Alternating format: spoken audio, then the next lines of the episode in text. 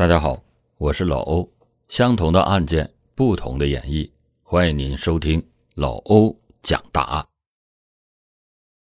都说人心隔肚皮，知人知面不知心。对这个已经相处了十年之久的枕边人孙兆华，是怎么都没有想到，有一天会死在他的手上。都说人是感性的生物，相处的久了，肯定会产生情感。就是自己养的宠物，时间长了也会觉得有感情，更何况是一个相处了十年的关系亲密的人呢？当曾经在芜湖某区任副局长一职的孙兆华被杀害在自己家门口的时候，让当时的人们都震惊极了。是谁竟然敢在光天化日之下残忍的杀人呢？孙兆华这个女干部可是一个人缘很不错的人。他和邻居们相处也是丝毫不摆架子，非常的有亲和力，大家呢都还挺喜欢他的。而且他单身带着一个女儿，大家对他更多是一些关照，这样应该就不会轻易的与人交恶。但是现在他身上中了二十七刀，躺在一片血泊之中，究竟是什么样的深仇大恨，能让人下此毒手呢？欢迎您。接着收听老欧讲大案，大家都非常的气愤，要求尽快的抓住凶手。没有想到，在十天之后，凶手就浮出了水面。更令人意外的是，雇凶杀人的竟然是芜湖当时任政法委书记一职的周其东。两个看上去没有什么关联的人，周其东为什么会买凶杀人呢？相关人员在紧锣密鼓的一番调查之后，事情的真相才水落石出。原来这两个人是情人关系。这样的结果让大家都非常的吃惊，完全没有想到事情还有这样的发展。那既然是情人关系，怎么会搞到这样的地步呢？这就要从两个人之间的关系变化说起了。孙兆华是安徽人，父亲是一名机关单位的工作人员，他的家庭条件还算不错，从小就是一个被父母捧着长大的孩子。后来在家人的安排下，也进入到了体制里上班。随着时间的流逝，很快也到了适婚的年龄，认识了之后的丈夫张某。张某也是一名公务人员，两个人的身份登对，很快就结婚了。婚后的生活啊也很甜蜜，两个人还有了爱情的结晶，生了一个可爱的女儿。丈夫体贴，女儿乖巧，夫妻两个人都还各自有自己的事业，这个三口之家过得非常的幸福。一直到这个时候，孙兆华的人生都过得顺风顺水，直到他遇到了周其东，才让自己之后的人生发生了翻天覆地的变化。孙兆华当时是一名教师，长得非常漂亮，浑身还散发着知书达理的高雅气质。而周其东是一个镇的党委书记，在一次到这所学校视察指导的时候，一下子就注意到了成熟而又知性的孙兆华。学校当时很重视这次的领导视察，所以对老师也有多方的要求，一定要好好的招呼领导，不能出现任何的差错。孙兆华当然也是尽力的表现，看着他那大方的神情，周其东当时就动了心。在之后的时间里，只要是有机会，他就会到学校去，经常的约见孙兆华。时间久了，孙兆华对这个位高权重但是谈吐风趣的大领导也产生了一些其他的心思。难道？要为了一个半路杀出来的人，放弃自己现在的美好生活吗？一开始，孙兆华还是非常犹豫的，毕竟自己现在是有家庭的，一家生活的很好，没有产生什么矛盾。而周西东也是一个有家室的人，两个人在一起名不正言不顺。但是他又经不起周西东长时间的软磨硬泡。最后，两个人还是搅合在了一起，发生了不正当的关系。迈出了第一步之后，孙兆华就没有那么纠结了。时间越长，就越觉得心安理得。有了周启东跟这个大靠山撑腰，孙兆华的仕途也有了很大的变化。他从一个老师变成了镇里主持妇联工作的主任。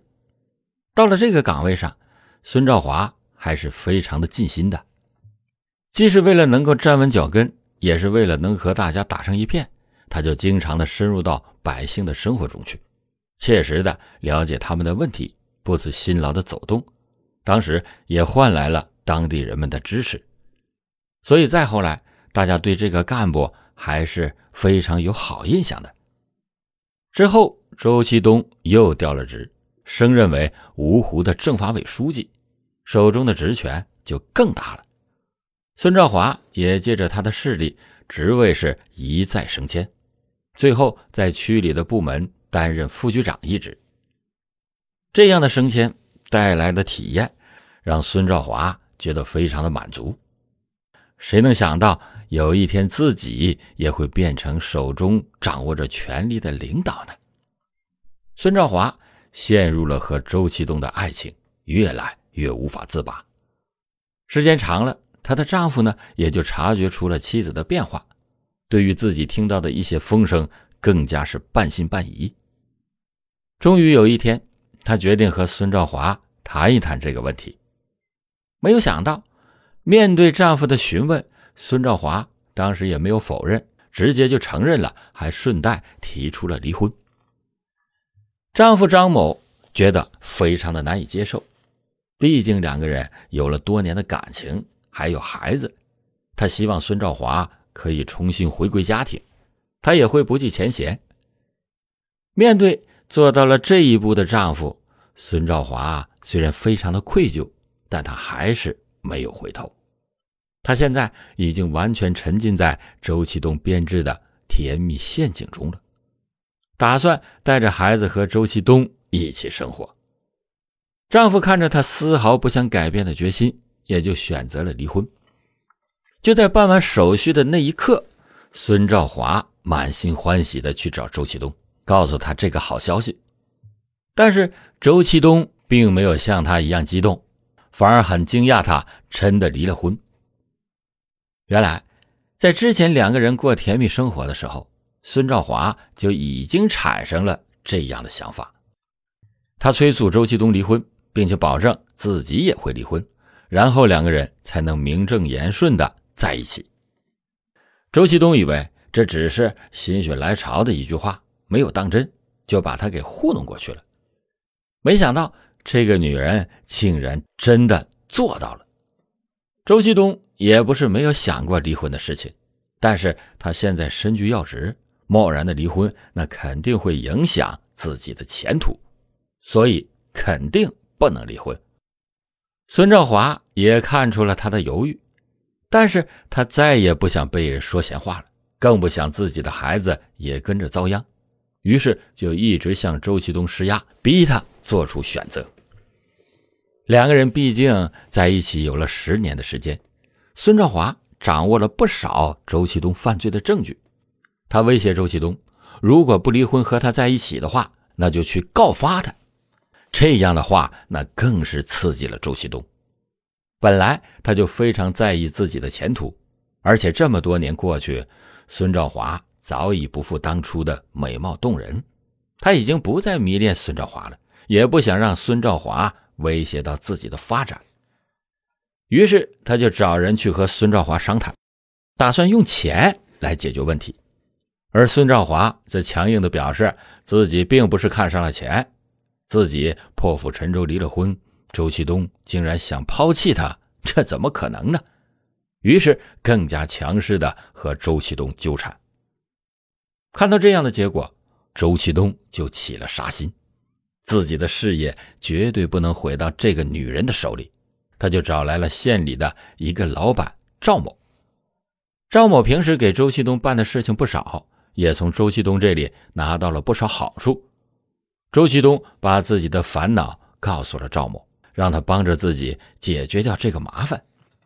当得知周启东居然想要杀人灭口时，赵某是非常震惊的。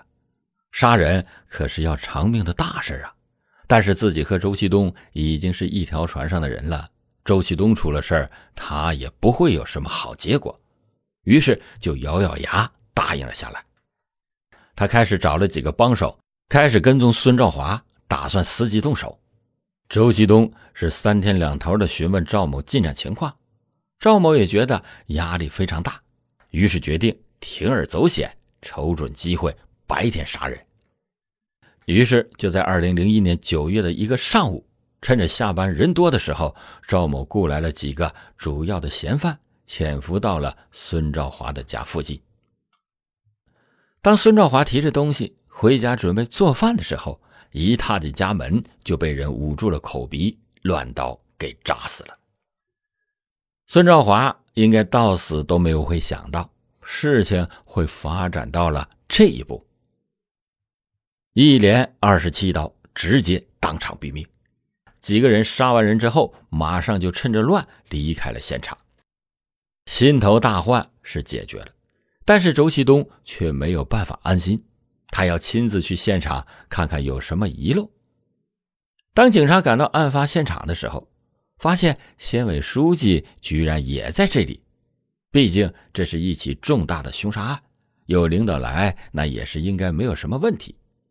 周其东开始坐镇指挥侦破这起案件，但是事情调查到一半时，就陷入到了僵局，没有线索了。上级的领导也非常的重视，就派了一批专业的人才前来协助调查。这个时候，孙兆华的女儿提供了孙兆华的日记和几封信件，让线索慢慢的浮出水面。这一调查才发现，原来孙兆华居然和周其东已经保持了十年之久的地下情人关系，而造成这起案件的幕后主使人之一。竟然就是这个位高权重的书记，于是马上逮捕了周旭东。被调查的周旭东还不肯交代实情，但是他周围的犯罪相关人员已经伏法，他再坚持也只是徒劳，只好老实的交代了自己的罪行。调查人员还发现，除了这起谋杀，周旭东在任职期间还存在其他的以权谋私的行为。最后，法院判处周旭东、还有赵某以及其他两个主要犯罪人员死刑，其他的案件相关人员也都被处以重罚。孙兆华为自己的不明智行为付出了生命的代价，周其东这个情妇杀手也被处以极刑，为他的胡作非为承担后果。在这里，老奉劝，无论是做什么事情，都不能跨越道德和法律的底线。否则也只能是让自己追悔莫及。好了，感谢你收听老欧讲大案。老欧讲大案，警示迷途者，唤醒梦中人。